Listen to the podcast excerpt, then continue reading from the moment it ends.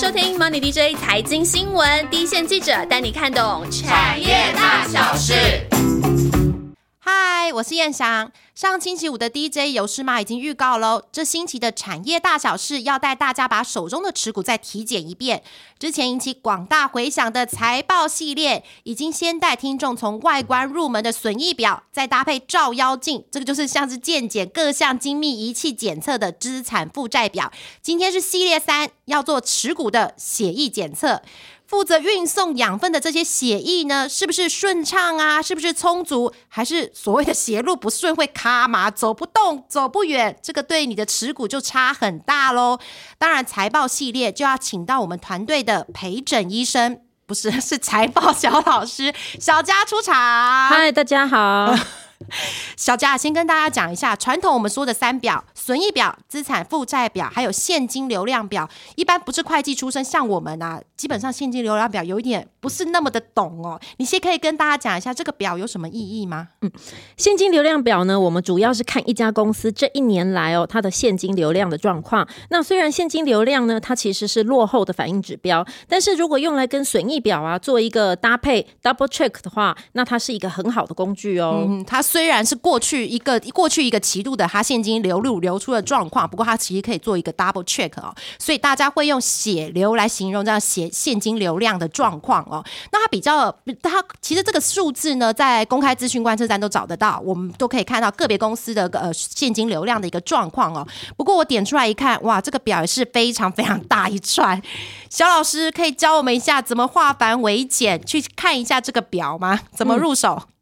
简单的来讲呢，这个现金流量表呢，它应该是分为三大部分。那我们可以从呃，第一个它可能有投资活动的现金流量，那第二个它会有筹资活动的现金流量，那再来就是会有来自营运活动的现金流量，三大类。对对对。那这三大类呢，我们简单来说明一下它到底是什么什么样的内容哦。那像投资活动的现金流量呢，我们从字字面上意思就可以看到，它就是公司的长期资产，通常是指一年以上的这个长期资产哈，它的建构啦、买进啊，还有或者是是它有处置。卖出它所产生的现金流量，所以呢，包括是像是说我买了固定资产，我买了土地厂房，或者是我买了机台设备，或是办公室的设备，这些都算是长期投资。那相对的，我卖掉它们，就算是我处分这个长期资产。那这加加减减呢，会产生一个现金流量，就是这个投资活动的现金流量。这个是第一个部分，投资活动的现金流量。嗯，再来就是投资活动的现金流量呢，它是指一家公司它的融资相关的活动，像是呢，我公司跟呃，我跟银行借钱呐，或者是我发公司债啊，那我发现金增资啊。那这些都会有钱进来，对不对？然后我如果发放股利，我会有钱出去。那这这加加种种呢，就是会产生一个这个现金流量的这个数字。那这就是筹资活动的这个现金流量。这个是第二大类，就是如果跟银行有一些借贷或者是什么，它产生的一些现金流入流出，会在这个项目里面。好，然后再来就是最重要的，也是最常看到的，呃，这就是我们最常用来参考的，那就是来自营运活动的现金流量，本业的部分。对，那它顾名思义呢，就是公司好这个。气跟这个它的公司的这个营业项目相关的所有的活动，它所产生的这个现金流入跟现金流出，那加加减减之后呢，也会产生一个净现金的数值。那呃，就是会产生一个现金数值。那不管它的呃产品的销售啦，那会营业收入啊，或者是像是制造这些产品，它会有产生各种材料的支出啊，还有它跟供应商往来会有应收应付账款啊这些。那所有的活动它所产生的这个现金流量呢，我们就会把它放在。这个营运活动现金流量这个部分，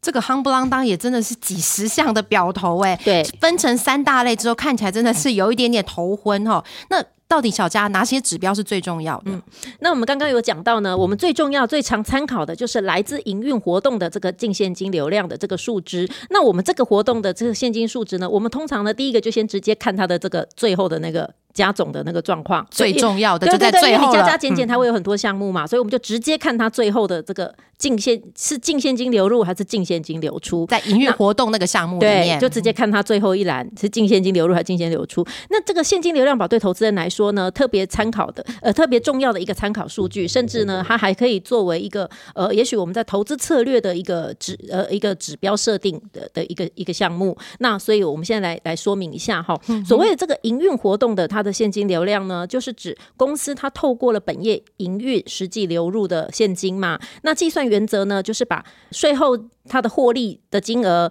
去加回或扣除一些跟现金无关的科目或有变化的这个营运资金的项目，像是比方说折旧摊提、那投资收益。应收账应收账款，但是还没有收回的钱，那应付账款但还没有付出去的钱，那这些都会放在呃，都会算出公司它生产经营所产生的这个现金流入跟现金流出的数值。那主要它就可以反映出这家公司的现金状况，还有它的盈余的品质。那这个呢是用来检视一家公司它的呃它的所得含金量的方法，也可以确认呢这家公司的营收呢是不是确确实实的是以现呃是以现金形式来流入，那就可以用来衡量。它的本业的营运状况所产生的现金量是不是正常的？好，那刚讲的一堆呢，我们简单的说，就是公司透过本业活动，它所产生的收益是不是真的有钱进到账户里？还有呢，公司是不是真的有足够的正现金流可以来维持它这个公司的发展？所以，呃，这个就是我们参考这个数量，呃，这个数值呢最重要的目的。但是呢，营营业现金流呢，就是我要强调一点，营业现金流只是说它这个营业活动是产生的现金流入和流出状况。好。对，那它是不是净现金流入？但是呢，它这个现金流的这个数值是没有办法反映出企业实际的损益状况哦。所以刚刚才一直强调是要 double check 的概念。对，所以你一定还是要搭配这个损益表来看。对，因为因为只要还没有进到账户里的钱，其实是不会算在这一期的现金流量表里面。对，所以也许它其实有一些获获利是是没有在现金流量表，但是它账面上你可能损益表已经看到了。已经看到。对对，所以这两个是搭搭配来看会比较保险。对，所以。刚刚小佳其实就讲的非常清楚哈，就是他其实税后很多人会说啊，我我懂税后净利，我懂那个损益表就好啦，为什么要搭配现金流量表来看？其实有些状况是说，他本业的活动呢，基本上在现金流量是已经收款的部分，它才能在现金流量表上面显现。假设它是应收账款，但其实这笔账没收回来，它在现金流量里面是没有这笔的净流入的。反之来说的话呢，如果他花出去的钱当期是一大笔已经缴出去，他在现金流流量当期就要认一大笔的现金流出，也就是说现金流量的状况呢，它其实会是非常非常真实的反映它这最近一个季度、最近一期它现金流出跟流入的状况。所以刚刚小佳说会比较能够评断它现在现金的稳当性，还有它获利的稳当性是不是真真真的都收得到钱。这个部分就跟损益表可以搭配着来看哦。简单的讲就是说，就是看这家公司它是不是手头上真的现金是是很充裕的，对对对对。那我们整个来说呢，其实任何营运状况，嗯，也不要说良好，就说正常、正常营运状况的公司呢，它理论上它的本业都应该是持续的有现金流入，它才能够比较健康的公司，对它才能够营运下去嘛，对。亏损的公司也是一样的哈，它应该都是要持续的有现金流入。那营业现金流这个项目呢，但是要强调就是，它并不是在于判断说这家公司的获利能力哦，因为它就算一直亏损，只要它正常营运，它也应该是现金流入的。对对对，只是我们我们用这个来看的是最主要的是去去 double check 说，那它的公司是不是有潜在的营运风险？对，好，那怎么说呢？就是说，所以绝大多数的这个营业现金流应该都是正的嘛，对不对？尤其是一整年度来看，以年度的表一整年度来看，应该大部分都是正的。对，就算是亏损的公司，对，只有很少数的公司，或是它单一季度特殊状况，可能它那一季有付出去特别多的什么工程款啊，对对对，或者是什么资本，或者是买了什么。重大的资产这样子，对它才有可能单季出现负值，但是一整年它应该都还是正的。好，那如果说它一整年，但是要强调就是，如果相对的，它一整年的营运活动的净现金流量变成是净流出。对，那这就要特别注意，这就蛮严重的。对，他就可能就表示他的营运状况可能是有什么危机啊，或者有什么资金上的问题呀，资资金断裂之类的。对对对，所以因为毕竟说，其实像面板啊这种景呃景景气循环比较剧烈的这种这种公司啊，过去了哈。那像像什么友达群创，它即使是在二零一一年啊、二零一二年啊、二零一七年啊这几个这个就是面板景气循环特别。激烈的时候呢，其实他们的年度现金流也都还是正数哦，所以正常营运的公司基本上都是应该要这个样子。嗯，小佳这个真的是也教到我了。我本来以为像这种景气循环股的话，它的营业的现金流的部分波动会比较大，不过看起来比较是健康的公司，像是友达跟群创，它景气波动的时候，它的营业现金流都还是维持一个比较。除非说有一。一可能又是一两季，他可能有重大的支出，所以导致他他他可能有有有整个那个净现金会有会出现有一个负值，但是那是很短暂的。是它下一季可能就把它补回来了，因为他一定也是算过我今年有多少支出，但是我会有多少钱流入，所以我才会有这个支出嘛。对对对，人家说量入为出嘛，对对，所以一整年下来，他应该都还是真的。所以这个财务长其实他要看得很紧，他对财务长很重要 没错不选是随便一个对财务长人可以做的哦。那除了这个指标之外外呢，其他的指标小佳还会看什么？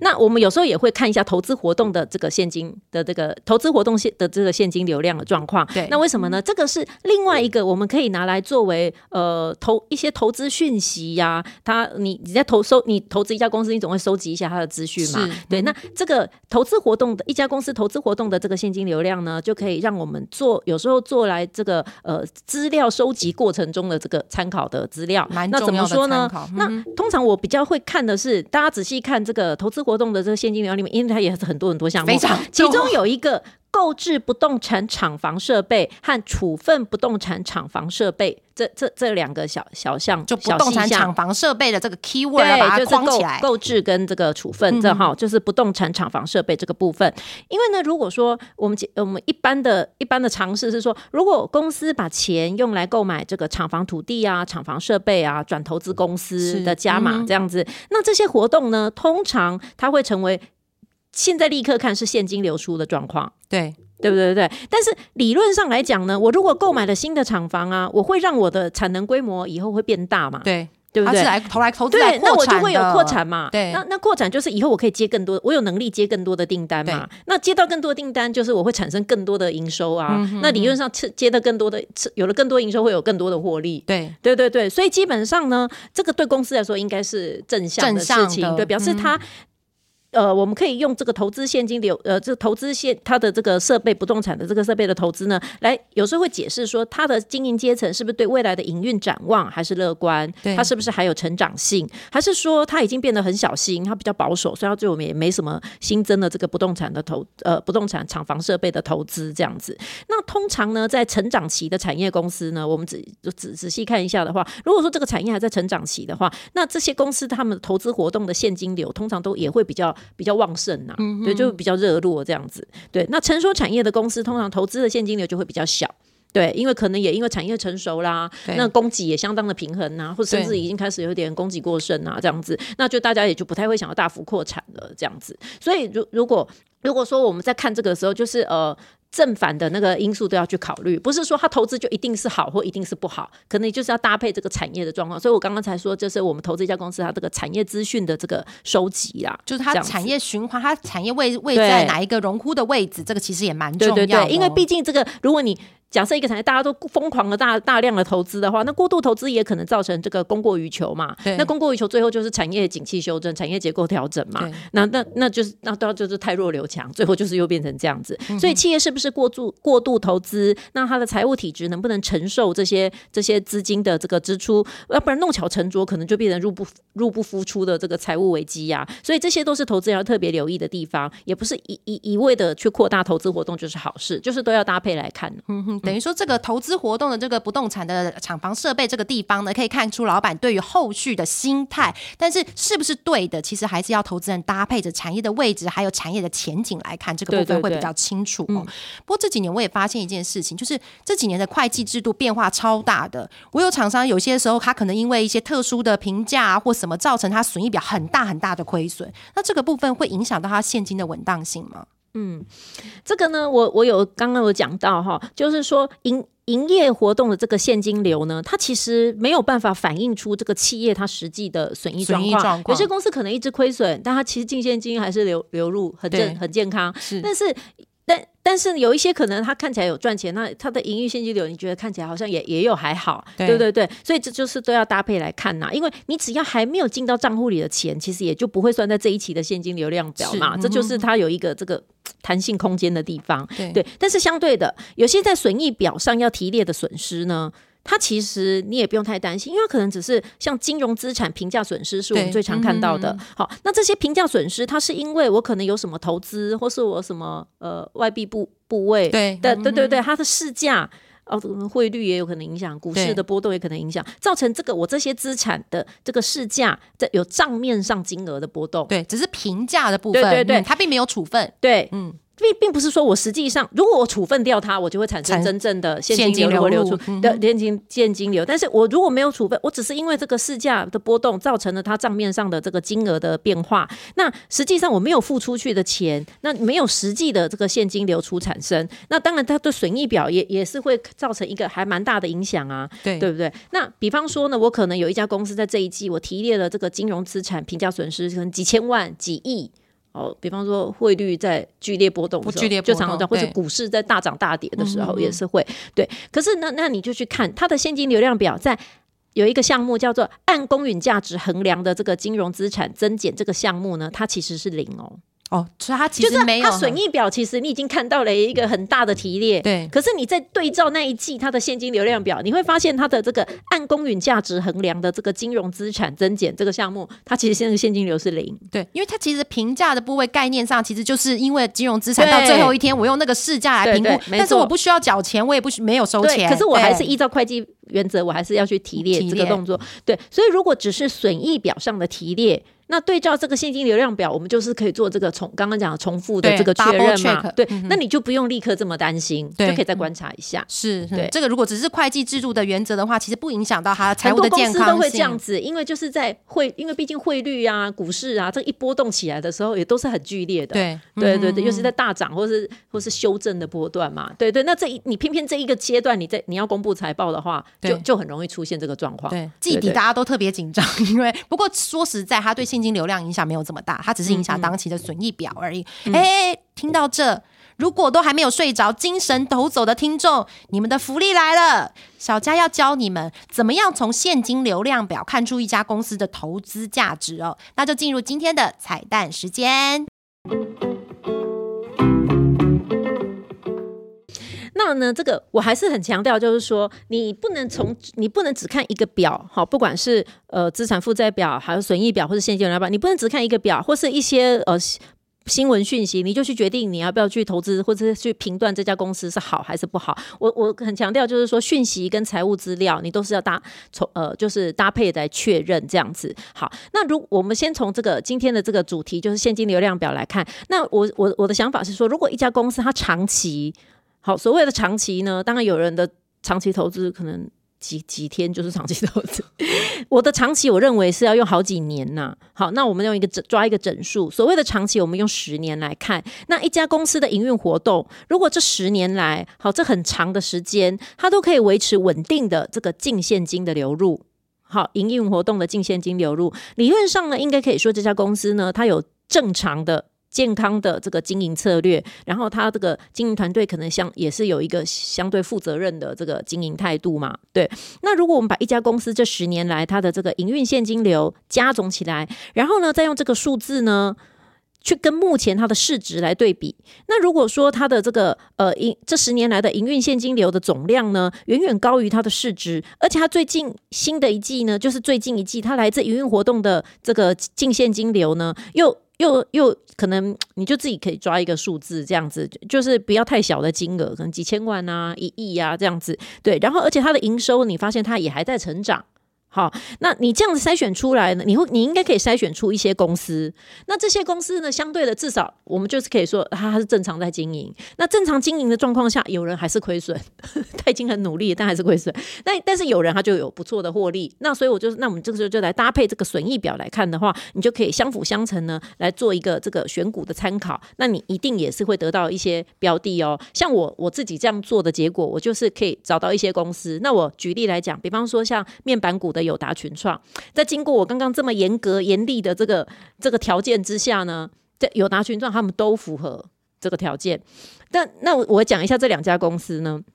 因为他们这十年来。哦，应该讲就这快将近这二这二十年来的时间，它不管是景气循环如何的剧烈，那毛利的损益呢，它其实都有稳定的的的这个营运活动现金流的公司的的现净现金流入。对，那友达群创虽然说现在呢，它又面临了新一波的景气修正，但是你去看它的现金流也还是还蛮漂亮的。对，因为这主要就是因为他们这几年的产品组合还有客户的那个结构呢，都有了一个比较大幅度的这个转型调整。所以呢，当公司呢对于今年度的整体获利表现也都还是很有信心。我们看它前三季的获利也都很漂亮了嘛，所以这也就可以预期说，它接下来应该是明年也是会有一个鼓励的发放，然后再加上它营运状况也是也是健康正常的。那另外呢，还有一家大家也很熟悉的公司，就是封测厂历程。这也是我经过刚刚这么重重严格的筛选之后跑出来的公司。那它也有符合我们说的这个现金流量这个观察指标。那这家公司整个来讲，它就是非常的踏实。那历程它以前是做这个记忆体的封测，那去年开始因为记忆体的这个景气循环起伏太大，所以呢最近呢它就开始有布局这个逻逻辑 IC 嘛。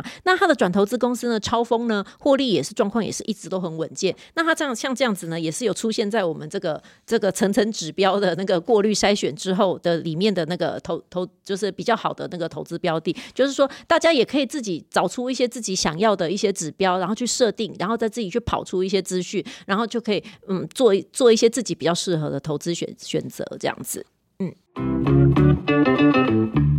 哎，谢谢小佳哦。刚刚小佳用的是呃十年的营业现金流的状况，跟它的市值做一些比较，然后还有它营收还搭配了营收还是维持成长的一些公司。我们用这样子的选股策略呢，用我们公司的嘉实的 XQ 报价系统呢，有帮大家跑了一下这个策略，选出来的一些公司哦。那选出来的个股，如果呃听众有兴趣的话呢，我们会放在我们的 NDJ 的产业研究室里面，会把这些个股 list 出来，可以当做大家一些呃存股啊、长期的一些防御性的一些参。参考哦，那当然，刚刚有强调，这个一定要搭配说，他最近几个最近期的一些损益状况，可以决定他的。像我都会看好几年。哦，对对，最近几年的损益状况，嗯，比较可以知道说，它是至少现在之呃产业的状况是一个比较稳定，或者是还有小幅成长，至少不是一个衰退，会一直吃它现金的一个状态嘛。对，嗯，那这个部分如果有兴趣的听众朋友，可以就在下周我们的节目播出之后呢，可以密切的注意我们的 MDJ 产业研究室的粉丝专业哦。最后呢，就进入我们最喜欢的回复留言的时间。因为之前呢，我就发觉我这个留言的时间呢，似乎都留的有一点点短哦。那我是这一集呢，我就跟小佳讲好了，我们就要比照万万的一个风格呢，走一种暖心，让大家觉得有一点疗愈。毕竟我们两个人呢，讲话都很快，然后给人家感觉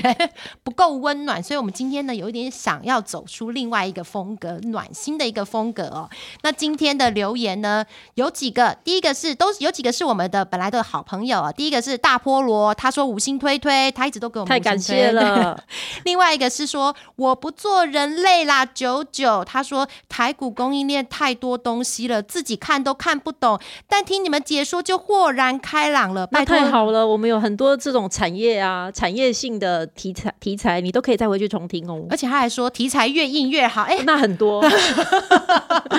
真的钢铁啊，Open Run 啊，保证是很硬。没错，一定要先把 Open Run 那一集听完之后，没有睡着，而且有得到资讯的人继续留言下去。小佳会继续挑战哦，没错，谢谢谢谢。然后另外一个是他很可爱哦，他每次留言给我们的时候，他都要重复强调他的名字，因为他很怕我们会。他很怕会造成我们的困扰，他是 L S L F D J，这次我肯定没有念错了，特别有认真的在看的仔细一下，没错，因为之前。大写小写的 L 跟 I，有时候我们可能有点搞错了，所以常常要把他名字没有念的那么完整。这次我们绝对念对了。他说我们是最喜欢的财经节目，不会有一些专业的术语有听没有懂。他说的这句话是我们的目标。他说硬知识软着说，超爱你们的，嗯太感谢了。我觉得小佳也帮我们蛮多忙的，因为他财报对很多人来说，包括我都是硬知识，大家互相交流啦。